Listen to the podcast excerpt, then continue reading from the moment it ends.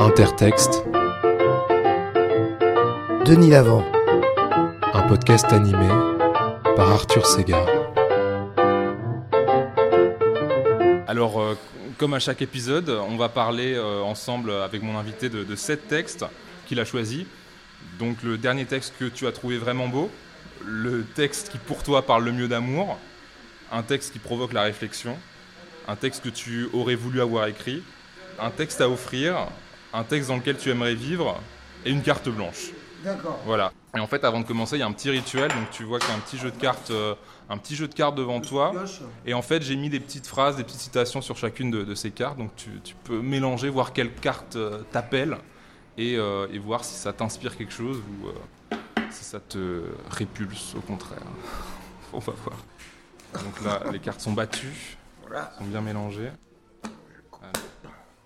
Oup. Et hop. Au niveau des individus, la violence désintoxique. Elle débarrasse le colonisé de son complexe d'infériorité, de ses attitudes contemplatives ou désespérées.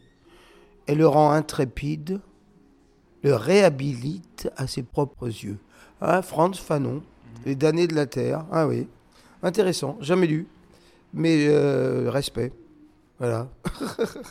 Et tu penses que la, la violence euh, peut désintoxiquer? Bah, ça dépend de la violence. euh, sous quelle forme La violence, c'est un, un mot vague. Ça peut être de crier, de, de trépigner ou de d'en venir aux mains, quoi. Ou de casser des choses. Mais c'est vrai que la, la- la- l'explosion de violence, elle, est, elle peut être salvatrice. Elle fait du bien, quoi. C'est de sortir de soi-même. Donc de, de, de, de, sortir aussi de sa condition ou de- d'une soumission, ou d'une situation euh, étriquée ou euh, inconfortable de, de- toutes les manières. Et du coup, il y, a- il y a un rapport artistique à la violence qui Ouais, est bien sûr. Ouais. J'avais un texte pour euh, texte d'Artaud qui parlait de ça, sur lequel on m'avait interrogé. Que la- le premier geste artistique est une violence. Oui, parce que c'est de se définir ailleurs. Donc la violence, c'est on dit aussi se faire violence pour sortir d'une situation, pour, pour, pour rompre des habitudes. Donc c'est important, quoi. C'est de, de, de- euh, oui, c'est vraiment une manifestation. Tant qu'elle est individuelle, elle est belle. Ouais. Quand elle est en groupe, elle fait peur. Voilà. Bah voilà, bah on espère qu'on va avoir euh, des textes violents dans le bon sens du terme. Oui, qui font bah, sortir de soi. Ouais, Il y en a un qui est très Ouais, violent. bah voilà. Alors euh, commençons sans plus attendre. Quel est le dernier texte que tu as trouvé vraiment beau?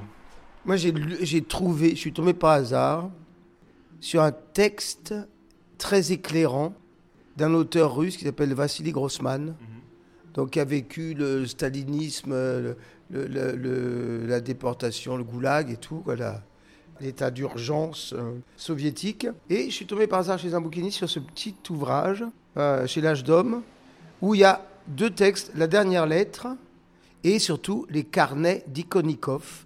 C'est un petit texte d'une quinzaine de pages qui m'a enchanté. Parce qu'en fait, il essaye de définir qu'est-ce que c'est que le bien. Ou comment est-ce que le bien, on peut faire le bien, on peut être dans une idée morale du bien, et comment ça retentit euh, à, à toute époque. En fait, il, il- il constate que c'est euh, quelque chose de vain, parce que dès qu'il y a cette volonté de faire le bien euh, dans une communauté, il y a forcément, ça définit du mal, où il y a, il y a- il y a une- un, un rejet de ce qui ne paraît pas bien moralement. Et il va jusqu'à, en fait, euh, on parlait de l'individu tout à l'heure, mais il va jusqu'à cette, euh, cette invention qui est superbe. C'est-à-dire que c'est en fait la seule chose qui fait que le monde n'est pas complètement mauvais. Et euh, parce que dès qu'il y a du bien, c'est la notion de bien, elle se scinde en plusieurs. Les biens, ceux qui considèrent leur bien contre d'autres biens qui considèrent que c'est leur bien. Et en fait, le- la seule notion qu'il arrive à dégager de ça, c'est la, le geste de bonté à titre individuel et privé en fait, que là, qui est complètement, qui peut être complètement irraisonnable, complètement hors propos, mais qui a là quelque chose de de d'éternel, de d'incontrôlable, d'anarchique et, et de et, et de positif en fait qui euh, qui retentit. Et c'est- donc voilà, c'est un, un super beau texte que je recommande, que je lirai peut-être un jour à haute voix. Quoi. Et du coup, tu penses que le, euh, la, la violence, comme la bonté, ça doit partir de l'individu et ça devient peut-être autre chose, ou quelque chose d'effrayant ou de, de plus compliqué quand, quand ça devient euh, collectif. euh, Oui, bah, bah, pour moi, la, notion d'individu, qui est, souvent oubliée dans la plupart des mouvements sociaux, et euh, c'est primordial, c'est l'essentiel. C'est d'apprendre à penser par soi-même. Et, du reste, on est dans, une époque de plus en plus grégaire, où il y a des réseaux sociaux, il y a des, groupes d'influence, on fait comme un tel ou comme... Il y a une sorte de mimétisme euh, euh, qui est hallucinant autant par rapport à des figures euh, euh, euh, charismatiques que par rapport à même à des figures de fiction. On imite. L'homme est imitateur de ça. Et je trouve que le plus important, en fait, moi, ce qui me fascine le plus, mais ce, que, ce pourquoi j'ai le plus de- d'estime, c'est les prises de position individuelles, même seules contre tous. Tu, tu veux lire quelques phrases pour qu'on voit un peu à quoi ça ressemble? Pas facile. hein. Pas sorti de l'auberge.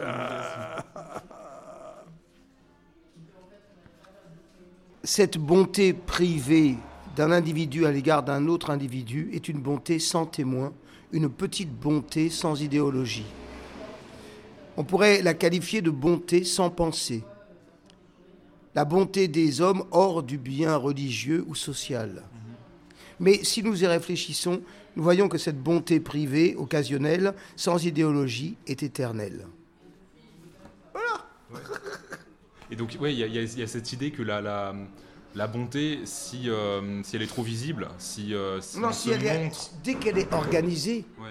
autour d'une qu'elle devient une idéologie, une morale, une religion, bah elle suscite aussi du crime, Ouais. l'inquisition, euh, de, de- de la destruction, du mal autour de ceux qui sont pas pour, qui rentrent pas dans cette idée de- du bien quoi. Ouais, donc il faut que la bonté, elle échappe à l'institution. Et il faut qu'elle soit gratuite, anarchique et individuelle surtout. Et, et surtout gratuite, quoi, sans, sans vouloir faire école non plus. Et quelque chose, euh, il, cultive, quoi, il entend cultiver quelque chose d'absolument spontané. Mhm. Un geste, euh, quoi, ça peut aller de simples gestes de courtoisie ou à un acte sacrificiel, quoi. C'est.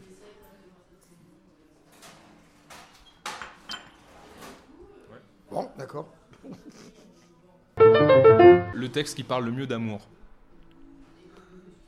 Ah, c'est pas facile, hein. Ouais. Oui, oui, j'ai pensé à plusieurs choses, mais je sais plus à quoi j'ai pensé. J'ai amené des, des textes sur, sur, sur moi. En fait, je vais vous proposer un texte qui paraît que j'ai trouvé euh, il n'y a pas longtemps. Je manquais pas mal. J'ai pensé au Maître et Marguerite de Bulgakov. Par exemple, il y a un texte de Marcel Moreau aussi qui sont vraiment beaux là-dessus. En fait, j'ai trouvé les lettres à Génica de à, à, à Génica Athanasiou d'Antonin Artaud, qui est la seule et rare relation euh, du- sur la durée qui a eu euh, de relation sentimentale, amoureuse, euh, qu'a eu euh, Antonin Artaud avec cette jeune femme roumaine. Et euh, c'est très beau. C'est très beau parce que c'est pas quelque chose de comment dire d'harmonieux. Au contraire, c'est quelque chose de euh, brisé, tourmenté, mais ça renvoie vraiment à la possibilité de, de- l'amour et en même temps à, euh, l'impossibilité aussi, de, à, la difficulté, euh, surtout pour, bah, à mon avis, pour tout individu, peut-être ça se manifeste plus chez un être extrême comme Artaud, chez des artistes comme ça, des, des comédiens, des lunatiques, euh, le fait d'être sur une, euh, une durée, quoi, dans une, dans une stabilité d'une relation amoureuse. Voilà, c'est voilà. Cette idée-là qui m'est venue. Sinon, il y a d'autres choses. Mais euh, Et, et- et l'amour, c'est toujours euh, brisé? hein? Il y, a- il y a toujours euh, dans, dans- dans l'amour, il y il faut toujours être euh, lunatique ou brisé. ou, Non, euh, non, je, je, une- pas, je, je- j'essaie de, euh, moi, ça me renvoie à, à- à ça, à, à- à l'inconstance, à, la, la difficulté du courant continu. C'est ça. ouais. Et euh, dans, dans- dans la rencontre, euh, dans le couple, par exemple, et, et à la, effectivement, la, la chose qui est euh, improbable, mais pourtant, ça existe. Il y a, il y a des, des, des gens, des, des amours qui existent sur la durée. Mais je trouve que ça, pour moi, ça, ça en témoigne bien euh, ces lettres d'Artaud. À travers, à travers aussi, il est pas, c'est pas Artaud euh, reconnu ou ni interné, c'est Artaud dans, dans sa pleine jeunesse de jeune comédien. Il commence à, à jouer, quoi. Il a des avis très tranchés euh, sur le théâtre. Sa, sa compagne est aussi comédienne et se voit par intermittence. Et des, euh, et on sent que c'est compliqué, mais c'est très beau en même temps parce que il y a une grande tendresse. Et en fait, c'est quand même ça qui, euh, qui, qui prime, quoi. Ouais. C'est ça qui permet de. D'exprimer, d'exprimer, et puis de euh, aussi de reconnaître ses torts, de dire excuse-moi j'ai été euh, j'ai été violent ou j'ai euh, j'ai pas j'étais pas là, je me suis figé. Et, et en fait il a une très grande ce qui est beau avec Artaud c'est qu'il est il est en, en- en souffrance physique et mentale mais il est dans une très grande euh, il reconnaît quoi il, il- dans- il est dans une très fine analyse de. euh, il est absolument conscient. C'est pas un, un fou qui est emporté comme on, on peut le cliché du fou. C'est aussi un, c'est un, un- un type qui est, qui, qui est en ébullition, mais qui, reconnaît, qui analyse son état, quoi, qui le, qui le scrute, qui se scrute lui-même, quoi. Comme euh, les- souvent les artistes, hein. les comédiens ou les. Enfin bref. Il y, a- il y a un peu de, de comédie dans l'amour, c'est un peu jouer la, la comédie. Euh, Le rapport entre le jeu et le jeu amoureux, le jeu théâtral, il y a, il y a quelque chose là-dedans Euh, oui, dans le sens où euh, il y a une manière de se mettre à nu et de se mettre en péril. Et de se risquer dans une région inconnue euh, avec l'autre. Pour moi, la, la rencontre amoureuse est aussi euh, inquiétante et périlleuse et enthousiasmante et jubilatoire que l'entrée en scène, que la rencontre avec le public. Euh, Il y a, le tra- euh, il y a ce- cette notion du trac de, de- qui n'est pas du tout raisonnable, Ouais. en fait. qui est- qui est- mais mais je trouve- moi, pour moi, c'est tout à fait comparable. Cette grande peur qui, euh, voilà, qui vous envahit, c'est euh, la peur de, de- dont on ne sait pas exactement quoi, en fait. Ouais. Même, parce que c'est que du rapport humain, Mhm. finalement. Et euh, où est le péril quelle, quelle menace y a-t-il? Mais après, c'est mélangé avec, effectivement, cette, euh, cette ambivalence de dire oui, cet élan d'y aller, et se dit ah non, c'est pas- Ouais. Et euh, heureusement, il y a, a l'élan qui, qui l'emporte sur, euh, sur la, la, la réticence ou la peur ou la. Quoi, Et donc, souvent, sinon, il n'y aura pas d'histoire d'amour. Et donc c'est l'élan qui est raisonnable et c'est la peur qui est pas raisonnable Non, non, l'élan est absolument déraisonnable. Ouais. Parce que, euh, voilà, là, c'est de, euh, en fait de rencontrer, et ça, ça en témoigne pas mal aussi, de rencontrer un, un- un autre, un être humain, dans, dans une relation sentimentale, c'est aussi de se mettre en rapport avec un inconnu. Ouais. En, en- davantage encore quand il s'agit d'un homme et d'une femme. C'est un autre inconnu, un semblable inconnu, et avec une histoire derrière. Même euh, si on se retrouve dans par, gens parlant la même langue, du même pays, de la même culture, malgré tout. Et là, bon, c'est quand même deux, euh, deux êtres différents, euh, une Roumaine, un, un- Marseillais. Et c'est voilà, j'ai pas lu, mais je l'ai voilà. Comme moi, je, je- choisis les bouquins comme ça par aspiration. Et voilà, j'ai j'avais ça, ça sous le coude depuis hier. Je dis voilà, c'est un, bouquin, un et puis c'est un aspect méconnu d'Artaud. Ouais, c'est ça, c'est le jeune Artaud, peut-être Ouais, un peu moins. il, est, il euh, est très sincère et en même temps, alors, à travers ses lettres d'amour, ça fait aussi il y a un constat du théâtre de, de- de l'époque. Mhm. Ces, ces fureurs, ces, justement, ces, ces colères contre, euh, que, que je peux avoir aussi par rapport au théâtre d'aujourd'hui, con- contre quelque chose de ringard, quelque chose qui n'est pas à la hauteur de son idée du théâtre, Ouais.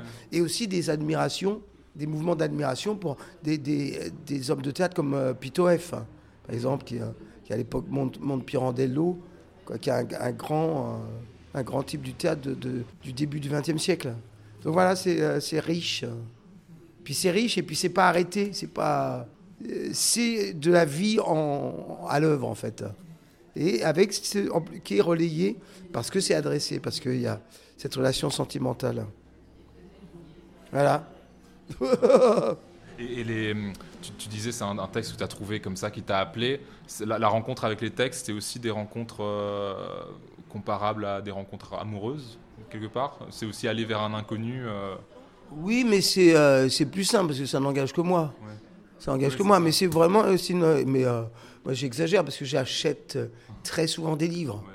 Parce que pour moi, ça me parle. C'est comme une, une, un- une relation euh, un peu magique avec le quotidien. Euh, euh, euh, comme ça, euh, aller, s- surtout chez les bouquinistes, même chez les libraires. J'aime bien les vieux livres. Parce que moi, je dis, ah, c'est ce livre qu'il me faut. Et puis ça me dure quelques jours, ou, ou des fois une journée, ou des fois j'achète plusieurs livres, et puis par, par rapport au titre, parce que par rapport à ce que ça m'évoque, et puis des fois j'ai pas le temps d'aller jusqu'au bout, de les lire. Mais c'est comme ça, c'est de l'inspiration. C'est de l'inspiration au quotidien. Ça retentit comme ça, c'est comme si je donnais un titre à ma journée, ou à une, euh, comme ça, une direction, une, une couleur, un- un- un- une phrase, un mot, un sentiment à- au jour le jour, comme ça. Puis il y a des fois où je trouve rien, tant mieux. Puis il y a des fois où c'est paf, il y a, parce que moi, ça, ça fleurit, il y a plein de titres. Ça, Et, et c'est aussi l'objet, du coup, l'objet qui a vécu, l'objet un peu, un peu vieilli, Ouais. qui, a, qui a voyagé. euh. ouais, j'aime bien les livres qui ont un peu euh, une histoire. Ça Ouais. me, ça me, je trouve, euh, je trouve plus d'attrait que les livres euh, neufs. Je sais pas. C'est comme si c'était, il y a, il y a cet aspect du grimoire, comme si on allait y trouver une solution. On trouve jamais de solution. En fait, non, parce que la solution est en vous-même, elle est dans son rapport au livre. Ouais. Mais il n'y a pas de livre qui, qui révèle de secret. Ça, ça vous donne juste une, ouais, euh, un aspect. euh, ça met en forme peut-être des pensées qui sont informes dans, dans votre esprit. Mais ça, y a, non, y a, non, c'est, pas, euh, c'est pas une opération de, de révélation, de- de révélation de secret. Quoi. C'est, c'est soi-même. On se met en- et c'est ça qui est formidable mais on, est, on se met soi-même en rapport avec un autre imaginaire qui est proche, avec lequel on peut trouver des, des- une complicité, mais en, mais en étant soi-même en, en, en fabrication quoi, euh, d'images. Parce que le livre, il, il se livre à vous avec un texte, mais le texte, euh, c'est le travail seulement de l'œil et, et de l'esprit et de, de- de- aussi de sa mémoire, de, euh, de, le, faire, de le faire émerger, en, si ce n'est en son, parce que moi ça m'arrive de dire à haute voix, mais en images, euh, en, en images poétiques, en, parce que ça raconte, c'est toute l'opération qui est géniale, qui est le contraire de, de ce qu'on fait en ce moment. Quoi. Moi très peu, mais ce que je vois faire tous azimuts, c'est bouffer de l'image déjà, déjà faite, déjà organisée. Des, des- des séries, des trucs où les gens dans la rue regardent de l'image. quoi. Ils sub- on subit de l'image et, et du son, à un point de vue, à un niveau d'intoxication totale. Quoi. Est-ce que la, du coup la littérature ça t'intéresse plus que le cinéma? Oui. Ah oui. Sauf qu'il y, a des be- il y a des choses immenses qui ont été faites au cinéma. Euh, mais bon, c'est beaucoup plus récent. Et, mais la, la, la littérature, pour moi, elle, me concerne plus parce que c'est quelque chose que je peux, euh, dont je peux disposer à volonté. Je peux ouvrir un livre, en lire une, une ligne, puisque rien ne change chez toi, tu ne peux pas continuer à t'éterniser loin de ce qui est ta vie. Voilà, je peux le refermer et dire OK. Je peux le rouvrir ailleurs, ou alors je peux décider de lire tout le bouquin, prendre le temps. Mais je suis libre, je suis dans un rapport autonome et libre avec euh, une œuvre. Il y a un truc un peu oraculaire, il y a un truc un peu. Oui, absolument. Comme euh, j'ai vu ça comme les, les, les vieux croyants en, en Russie ou dans, dans certaines religions euh, euh, qui, dont le geste chaque jour, c'est en cas de, de problème de, de- d'ouvrir la Bible au hasard et puis de, d'y lire, euh, voilà, leur destin. Déballage des ridicules, tête et corps, boutique effrénée qui se jette sur nos pensées. Pouce divin, secourez-moi pour sculpter ces fronts qui reculent, ces oreilles tendues de métal, ces joues que des roses boursouflent et ces bouches qui se recousent sous l'attouchement de mes doigts. La boutique valse et grandit, étonnant jeu de massacre. Intéressant. Ouais. C'est un poème de Artaud, adressé à Génica. Donc c'est sans doute la réponse à une question, mais encore faut-il trouver la question. ok, bon, on peut enchaîner. Alors, un texte qui provoque la réflexion Alors. euh, que je.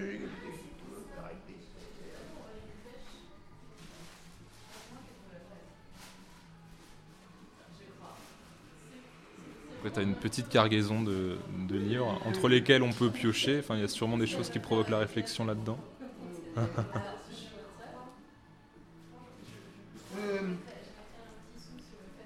Maintenant, je l'ai pas. si, j'ai un. Ben, je peux le caser là, en texte qui provoque la réflexion. Parce que j'ai envie d'en parler aussi. Un très grand poète, totalement tombé en désuétude, début XXe siècle aussi, décidément, je suis pas mal dans cette époque-là. Euh, qui s'appelle Francis Viellé-Griffin, et qui a écrit des, des poèmes magnifiques. Et notamment, il a pas mal travaillé sur les mythes grecs, mais en, en changeant un peu, en, essayant de, de, sublimer un peu des destins de, de, de martyrs, de, de, de, de damnés, des, euh, comme Sisyphe, comme Tantale. Et là, hier, j'ai trouvé, je suis tombé sur un texte que j'avais déjà commencé à lire, mais qui, euh, faut le mériter, quoi. J'étais prêt à, l'apprécier hier après le spectacle, euh, dans la nuit, quoi. Et en fait, c'est le délire de Tantale. Et vous voyez, Tantale, c'est ce type qui est condamné pour avoir euh, insulté les dieux ou demandé l'immortalité. Il il est condamné à vivre éternellement avec à de lui de l'eau, du vin et des mets, et chaque fois, et, et sans jamais pouvoir les atteindre. Donc c'est un supplice, ça paraît terrible. Et Viellé Griffin, il arrive, dans le délire de Tantale, il arrive à renverser cette notion de punition en, en disant Mais oui, c'est formidable, je vis dans l'insatiété, c'est-à-dire toujours en état de désir. Et donc, il, il transforme ça, et c'est génial. Je trouve que c'est. Moi, j'adore les gars, justement, les, les- ça existe chez les poètes, chez les philosophes, que je lis moins, chez des, des grands, des grands auteurs qui ont une pensée, une densité de pensée. Je, je peux la trouver, cette pensée qui prend le contre-pied. Je peux la trouver chez Jean Genet, je peux la trouver chez James Baldwin, c'est qui prend le, le contre-pied de ce qui est admis, de ce qui est euh, consensuel, organisé. Et donc, il y a, il y a ce texte euh, de Viellé-Griffin, quoi, qui- entre autres, dans- qui, qui, qui témoigne de cette pensée-là anticonventionnelle et qui va loin parce que ça, il en fait quelque chose de, de sublime le, de ce mythe de, de Tantale. Et je suis très content parce que j'ai lu un autre truc pareil. Il, euh, il y a un autre texte de lui qui est très très beau. Mais c'est vraiment de la très belle poésie. Et c'est vrai qu'il faut le mériter, quoi. Et, et c'est dommage que. Bon, il faut que j'en lise un jour en public. Ouais, bah ouais, c'est Il y vrai a, il y y un parler. truc qui est très beau qui s'appelle Le mythe de Bellérophon, Ouais. et, et qui est un long poème épique, et, et, euh, qui est plus long que- même que ça.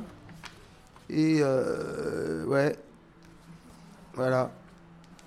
Le délire de Tantale.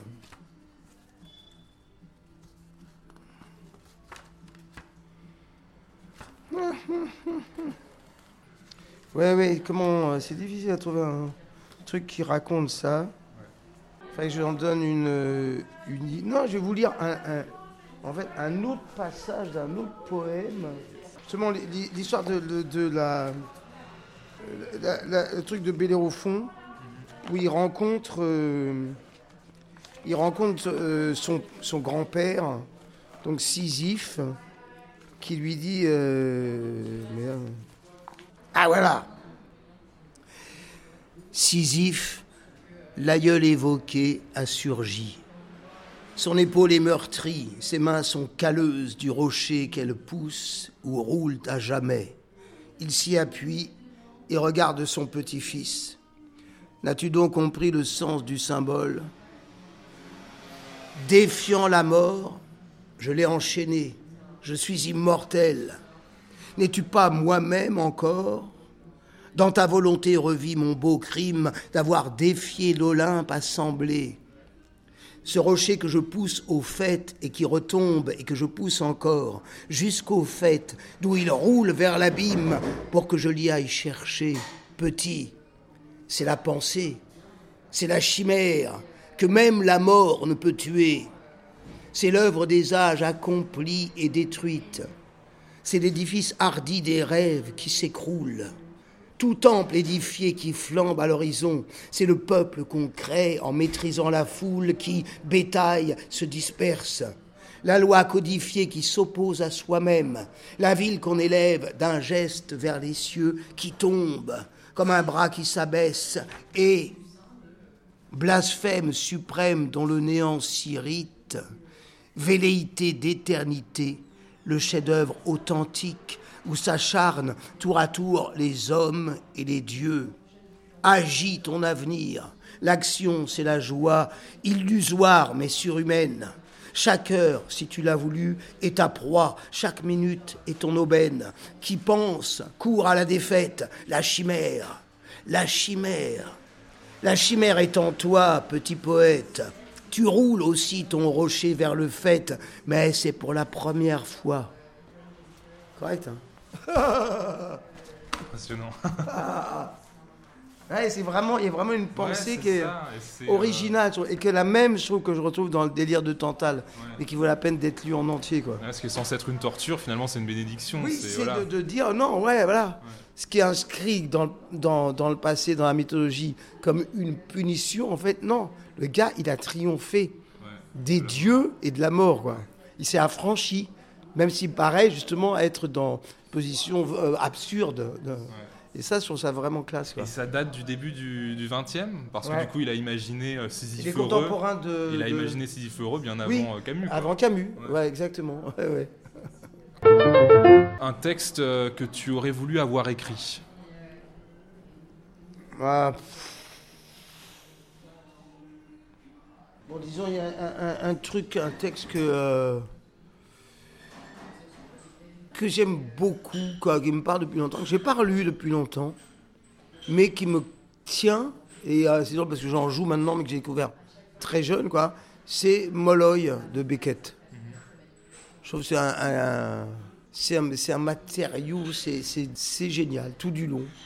C'est un constat sur l'humain, c'est un langage, c'est très simple à lire, mais en même temps, Il y a de, l'humour, c'est terrible, c'est euh, cruel, et, c'est de l'humain, c'est du, pur euh, précipité d'humain qui pense avec euh, un point de vue quoi, poétique, philosophique, existentiel, qui est, qui est vraiment qui est très classe. quoi. C'est une des œuvres de, de Beckett que, euh, en fait, un, un de ces rares, parce que j'ai pas tout lu Beckett, lu tout Beckett, hein, ces rares romans de cette époque-là qui me, ouais, qui me tient, auquel je peux m'identifier, qu'il n'y a pas une ligne à acheter, quoi. C'est, bah, c'est, c'est ciselé et c'est, euh, c'est fascinant tout du long, quoi.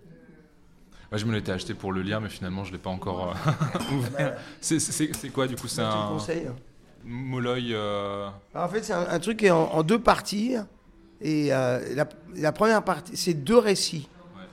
Et et il y en a un, c'est Molloy qui parle, qui dit et qui témoigne d'une vie d'errant, plus ou moins handicapé des jambes, de vagabond, comme ça, qui, euh, qui pense, qui, qui rêve, euh, qui parle de retourner chez sa mère, euh, qui, qui est comme ça dans une sorte de flottement. On sent qu'il est en marge de, de, de, de, de la société, quoi, qu'il est peut être inquiété par, par les gendarmes, les agents de police qui dorment dans le fossé, quoi. Comme les personnages dans Nathan Godot, un petit peu.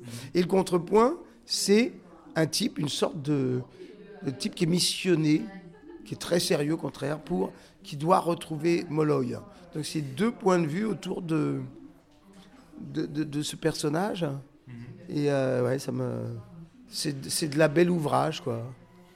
C'est le, le langage, la langue de Beckett, l'humour de Beckett, la pensée de Beckett, elle me tient vraiment. Elle, elle m'est très familière. pour ça que je peux dire que j'aurais aimé l'avoir écrit, parce que c'est. euh, Mais bon, encore faut-il l'entreprendre, parce que c'est monstrueux. Son œuvre est euh, immense et, et redoutable. quoi. C'est un engagement de vie dans une direction qui s'aventure vers son propre néant. Quoi. Les yeux ouverts. Et euh, justement, est-ce est-ce que pratiquer un texte, que ce soit pour le lire ou pour le jouer, est-ce que c'est en quelque sorte le réécrire? Non, pas le réécrire, c'est l'éclairer.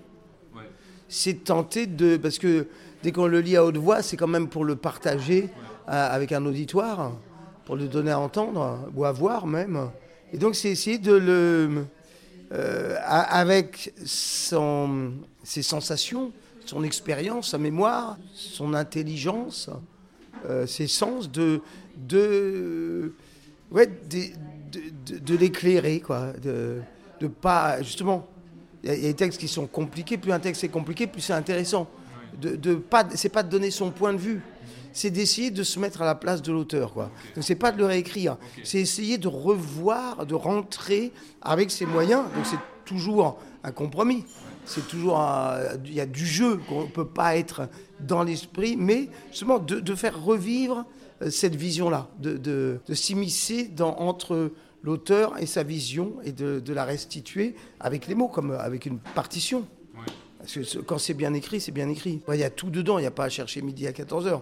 L'erreur, justement, c'est de vouloir réécrire, faire le malin avec un texte. C'est pas intéressant. Parce que c'est déjà tellement haut ou vaste, dense, qu'il n'y a, pas- il y a pas à rajouter, à remettre des couches. Quoi. Au contraire, il faut plutôt se, pas s'effacer, mais être euh, dans une posture d'humilité. Quoi, de, de, euh, parce que c'est une force de pouvoir partager un moment avec un grand esprit, en fait. Donc c'est de se mettre au niveau, quoi. Et donc d'e- d'essayer de rentrer en transparence avec... euh, et puis dans- être dans la même acuité, et sinon la même pensée, mais de... faut mériter la vision de, de l'auteur, quoi. Puis il y a des textes qui sont plus ou moins ardus. La Molloy, c'est pas compliqué, c'est l'ensemble qui forme une densité, qui forme un, un iceberg. Mais, mais c'est pas compliqué à, à aborder comme lecture. Ouais, ouais.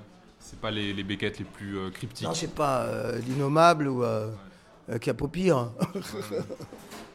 que j'ai fait d'ailleurs. Capopire. Et ça, j'ai fait au théâtre. hein. Et ouais, du coup, qu'il y a un texte même euh, dont le sens échappe. Moi, non. Pardon. Non, parce que je me suis vraiment penché dessus, quoi. Ouais, c'est ça, c'est le fait de cohabiter avec le texte qui, qui donne. Oui, parce que pour moi, pour pouvoir mériter de le lire en public, il a fallu que je le, je m'affranchisse complètement de, de- de- du sens. Que j'ai pas, c'est pas que tout est limpide de ce que veut dire l'auteur, mais en tout cas tout est concret. Je passe que par du concret. Comme quand j'aborde euh, un coup de dé, euh, jamais n'abolira le hasard de Mallarmé, qui est, qui est réputé hermétique. Pour moi, je peux me permettre de le dire en public parce que je passe que par de l'image concrète qui lie la pensée, comme en poésie. C'est de l'image qui sous-tend, euh, qui étaye une pensée gé- généralement poétique ou philosophico-poétique. Mais je préfère la poésie parce que pour moi, bon, c'est là que ça se passe. Quoi. Il y a moins de références qu'en philo. Quoi. ouais. Eh, c'est- plus proche du- de la vérité. C'est proche de l'humain et c'est proche de quelque chose qui n'est pas gérable, qui n'est pas euh, domptable. C'est la sensation. Ouais. Ça, c'est ça qui est le plus important. Et donc ensuite, il, il peut appartenir à- au lecteur ou à l'acteur de donner corps à, à cette sensation, Ouais. de l'incarner. Oui, oui. Ouais. Et puis la sensation, ça fait appel euh, au sens, pas que à l'intellect. Ouais, bien sûr. Et c'est pour ça que ça retentit de façon plus vaste. Ouais. Il y a un texte de, euh, pour placer un texte qui est aussi qui donne à réfléchir, qui est intéressant, mais qui est de la philosophie. C'est un texte de Jean-Luc Nancy qui est très beau justement, qui s'appelle Un jour les dieux se retirent, qui se paraît sur une petite plaquette où justement il essaye de mettre en rapport le, domaine de la poésie ou la matière poétique et la matière philosophique en, en prétendant que c'est ce qui reste de l'absence des dieux, de l'absentation, des dieux qui se sont absentés parce qu'on on, on- on faisait plus de sacrifices, donc il n'y a, plus que l'arrachement du corps du dieu et qui est lié par ce qu'on en raconte et ce, ce qu'on prétend par rapport à la vérité de cette euh, présence absentée. Quoi. Et donc c'est les deux choses qui constituent autour du même corps les lambeaux de ça, de cet arrachement, c'est la poésie et la philosophie. Et donc euh, la, la philo a beaucoup à apprendre euh, de la poésie. Bah, les deux, je trouve, c'est euh, complémentaire. ça fait partie du même corps, quoi. Mais c'est pas du même sur le même niveau, quoi. De, de- c'est pas les mêmes tissus exactement. oui, ils sont ils sont pris d'autres valeurs avec la, la, la séparation. C'est le même tissage, mais pas le même tissu. Voilà, exactement. Ils sont altérés différemment. Quoi. Ok. Alors, euh, Alors, qu'est-ce qui se passe maintenant? Qu'est-ce qui se passe? Alors, un, un texte à offrir. Ah oui. Oh, Il y en a, euh, il y en a plusieurs. hein. C'est pas, c'est pas facile. Ouais. Il y en a plusieurs. Bon, ben, je peux en mettre un. euh, ouais. Il y en a un que j'ai offert quand je l'ai découvert. Je l'ai offert plein de fois. Après, j'ai arrêté parce que. C'est un texte qui est formidable. Aussi, ça, ça mériterait de le faire entendre. C'est un, un auteur qui est connu pour, euh, pour ses, ses livres euh, pour enfants dessinés, qui s'appelle- qui s'appelle Claude Ponty. Et il a écrit un, un livre qui est, un, qui est plus ou moins autobiographique, qui est un roman, qui n'est pas sans illustration du tout, qui s'appelle Les Pieds Bleus, qui raconte l'enfance d'un gamin, on suppose que c'est lui, dans les Vosges, dans une famille ah euh, assez frustre, avec un, son père qui est entrepreneur de pompes funèbres, on imagine, et qui le, qui le bat, qui le martyrise.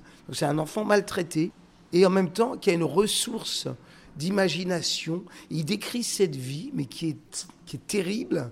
Et en fait, le bouquin, il est tout le temps poétique et, euh, et très beau, et, et même drôle. Pathétique et drôle en même temps, et touchant. quoi. C'est... euh, c'est vraiment un. Moi, je trouve ça gé- génial, quoi. J'ai même pas relu. Je l'ai lu une fois, je me dis, je vais le relire. Et euh, Les Pieds Bleus, Claude Ponty, ouais. C'est c'est génial, c'est un super beau témoin. Et c'est hilarant, quoi. Il raconte une. On sent que c'est authentique. Mais il arrive à transposer l'authentique en, en, en- en farce. Il raconte une, un, réveillon de Noël en famille, donc avec le père, la mère, son petit frère, qui est un peu le chouchou, qui, qui peut tout faire, lui qui est, ma- qui est, qui est sous la coupe de son père, qui le, qui le menace sans arrêt, et le grand-père, qui est pédophile, c'est-à-dire qu'il le met à dormir dans la même chambre que lui, il est obligé de dormir sous le lit, et un oncle euh, qui a été grand résistant, quoi, qui a été déporté, et un oncle qui a été collabo, et, l'embrouille de trucs qui tournent au fiasco total avec tout le monde aviné. Et, tout, le ça finit en fâcherie terrible à cause de truites, d'élevage et, truites, de mer. C'est génial. C'est vraiment, c'est du... euh, c'est un bouquin énorme. Et ça fait, ouais, je trouve ça, ça mérite, c'est un cadeau possible de, de livre. Ouais. Surtout que c'est pas cher, c'est un livre de poche en plus. Excuse pour ne pas l'offrir. Ouais, ouais, non, c'est un truc in- incroyable. C'est vrai que Claude Ponty, je connais surtout ses histoires. euh, Ouais, c'est des dessins pour voilà, enfants. pour enfants. Ouais, un univers enfantin qui est ouais. assez. euh, avec des monstres et tout, Ouais, avec ouais. des jeux de mots, des euh, trucs très très ludiques. Ouais, qui, qui est très amusant, mais qui, euh, qui parle quand même de choses hyper inquiétantes de, de temps en temps. Il y a quand même des monstres qui font, qui font très peur. Et tu trouves que le, le trauma, les choses traumatisantes, c'est plus intéressant d'en parler euh, avec ludisme, avec humour? Ah bah moi je trouve ça génial. Les, les types qui arrivent à transcender un état traumatique de- d'en- d'enfance pour en faire une, euh, sans rien nier, sans camoufler, quoi, sans, ouais, c'est en, racontant vraiment ce qui est, c'est euh, ah, c'est formidable, ça m'é- ça m'épate quoi. Il y en a un autre comme ça, mais j'en ai parlé souvent, puis j'en ai joué, c'est euh, euh, Jean-Pierre Martinet, euh, qui a fait Jérôme, qui est un chef-d'œuvre aussi. Ça, c'est un super beau, beau livre, mais bon, des fois, il faut renouveler euh, ses, ses sources.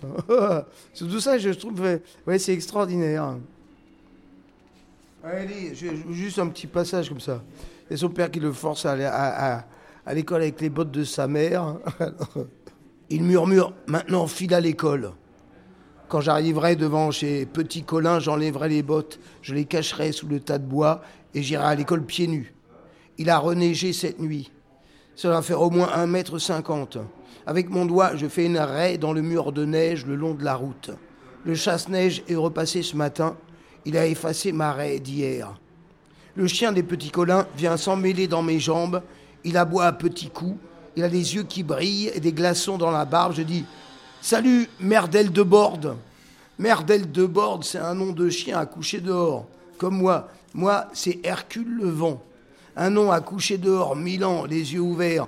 Hercule, c'était pour que je sois fort plus tard. Plus tard, ça sera jamais. Je suis petit et maigre comme un clou. Voilà. C'est marrant, il y a aussi l'image du héros qui est retournée un peu. Oui, Hercule. oui, aussi, ouais. ouais, ouais. Hercule le vent, c'est pas mal. Bon, allez. Allez, on enchaîne. Un texte dans lequel tu aimerais vivre. Ah oui, c'est pas facile. ça. Ouais, rien n'est facile. Mais sinon, ce serait pas marrant. hein, si Oui, c'est sûr. Il y a un truc, je l'ai pas sur moi, parce que c'est difficile un texte dans lequel on aimerait vivre. Ouais. Euh, Il y a un truc que j'aurais présenté quand même. Parce que j'ai pensé à un truc, à un texte que, que j'ai pas lu depuis longtemps qui s'appelle euh, Les fruits du Congo Ouais. d'Alexandre Vialat, qui est un truc qui se passe dans un, un texte vraiment de, de- d'enfance, qui est, qui est avec une sorte de magie de l'enfance qui est, qui est très très beau quoi.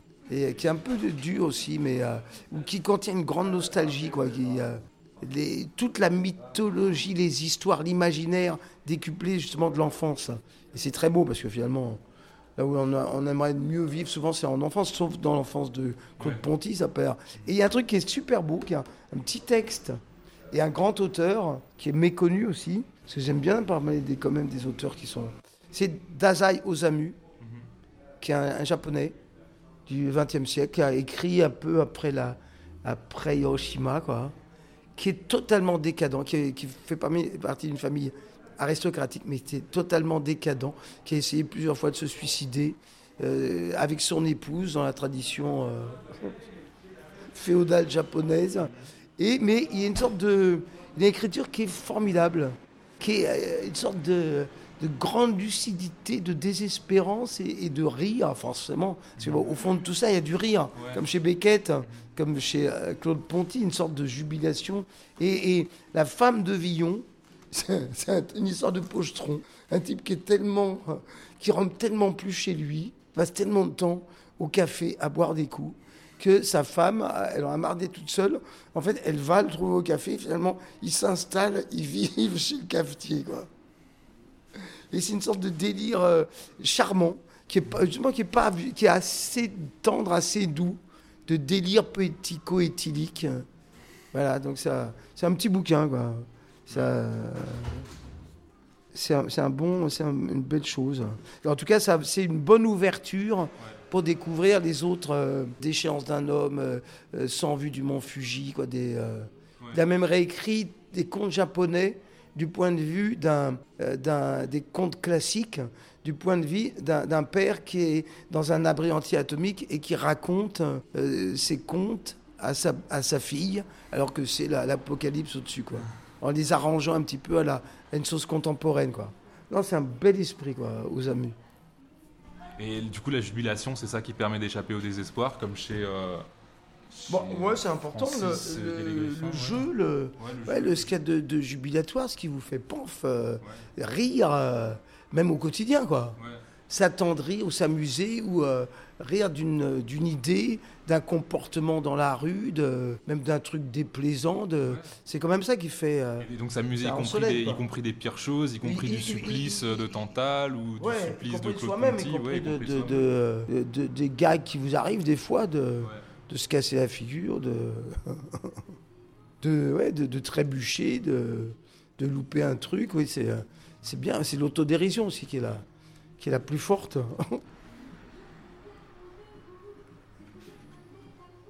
Un joli texte aussi. Moi, j'ai- Parce que je tombe juste. Ce grand rire n'était pourtant pas une solution. Mais là, j'en ai pas voulu parce que j'ai pas révisé non plus. Je peux pas vous en dire, faut le découvrir soi-même. Mais elle est intéressante cette phrase. Le, le- le rire, c'est pas une solution? Ouais, le- ce grand rire n'était pas une solution.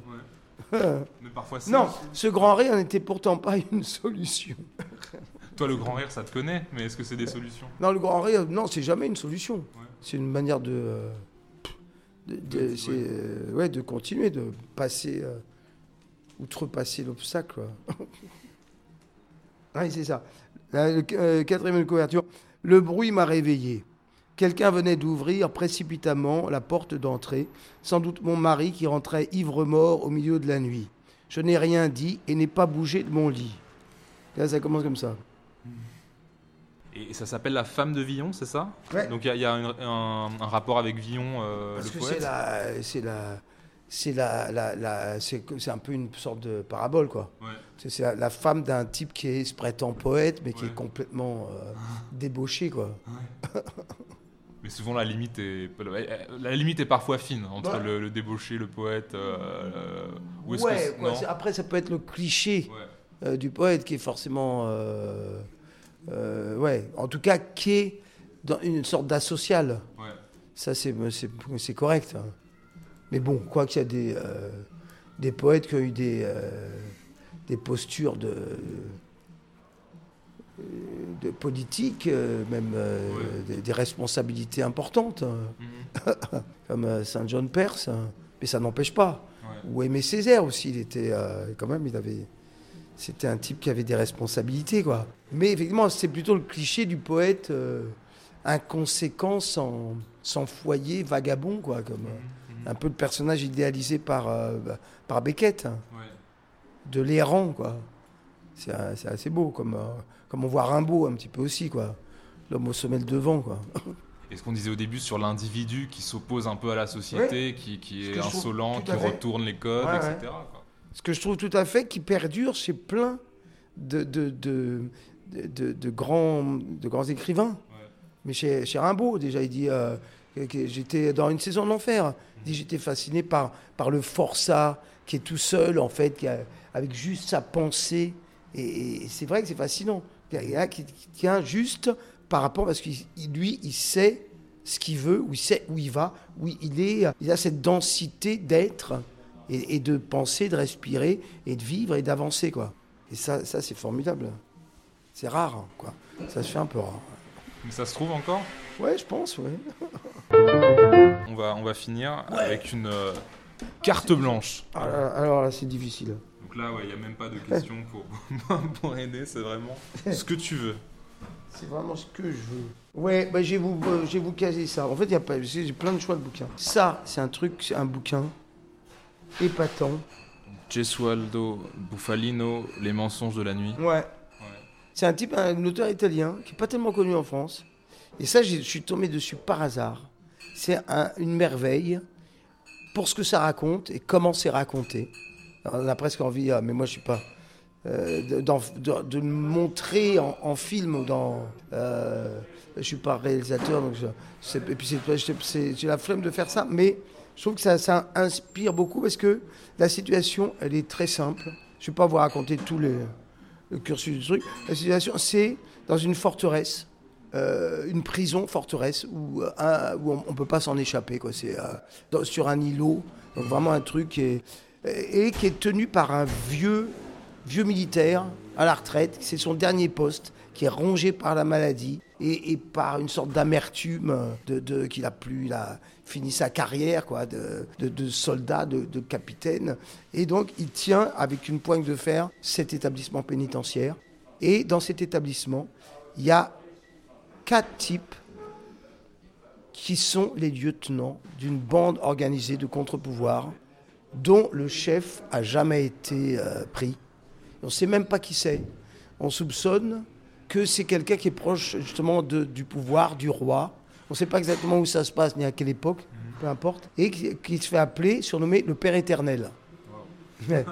Et ces quatre lieutenants qui sont euh, très différents. Il y a un ancien soudard, une sorte d'aristocrate, un peu les quatre mousquetaires, quoi. Un, plus jeune, une sorte d'étudiant. Et puis un, je sais plus le, quatrième, euh, comment il est. euh, euh, mais voilà, quatre, origines sociales très différentes. Et ces types, ils ont été mis à la torture pendant plusieurs jours et ils n'ont pas lâché un mot de, de, de, de, de- de l'identité de, de, leur, de leur patron. Quoi.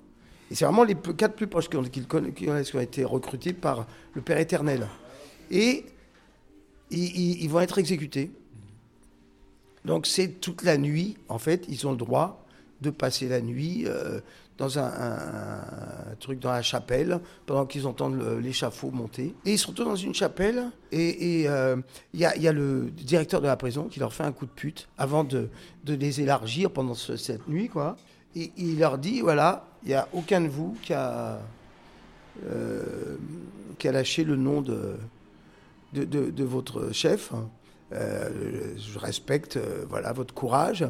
Maintenant, je vais vous faire une proposition. Dans, dans la cellule, avant votre exécution, je vais mettre une urne avec des papiers blancs. Et si avant, avant l'aube, il y en a un de vous qui marque le nom, l'identité du Père éternel, vous serez tous graciés. C'est le marque de nom de façon anonyme. Vous serez tous graciés. Vraiment un coup de, un coup de pute. Et pendant toute cette nuit de. En fait, il se retrouve dans cette cellule et dans cette cellule, il, il, il, il, il débat, il voit qu'il y a un autre prisonnier qui est déjà là, sur un lit de camp, et qui est enturbané, enrubané de, de pansements, comme s'il avait été. euh, il devait passer à, à- à l'exécution, lui aussi, comme s'il avait été torturé avant. Et ils, euh, ils comprennent que c'est un, un type qui connaissent de, de- qui est de la pègre aussi, quoi, du, euh, qui fait partie d'une bande rivale, un chef, hein, mais qui a rien à voir avec eux, quoi. Et donc ils vont passer la nuit à 5, comme ça, avec ce type là qui, a- qui a l'air mal en point, mais qui est encore valide, quoi, qui peut encore parler.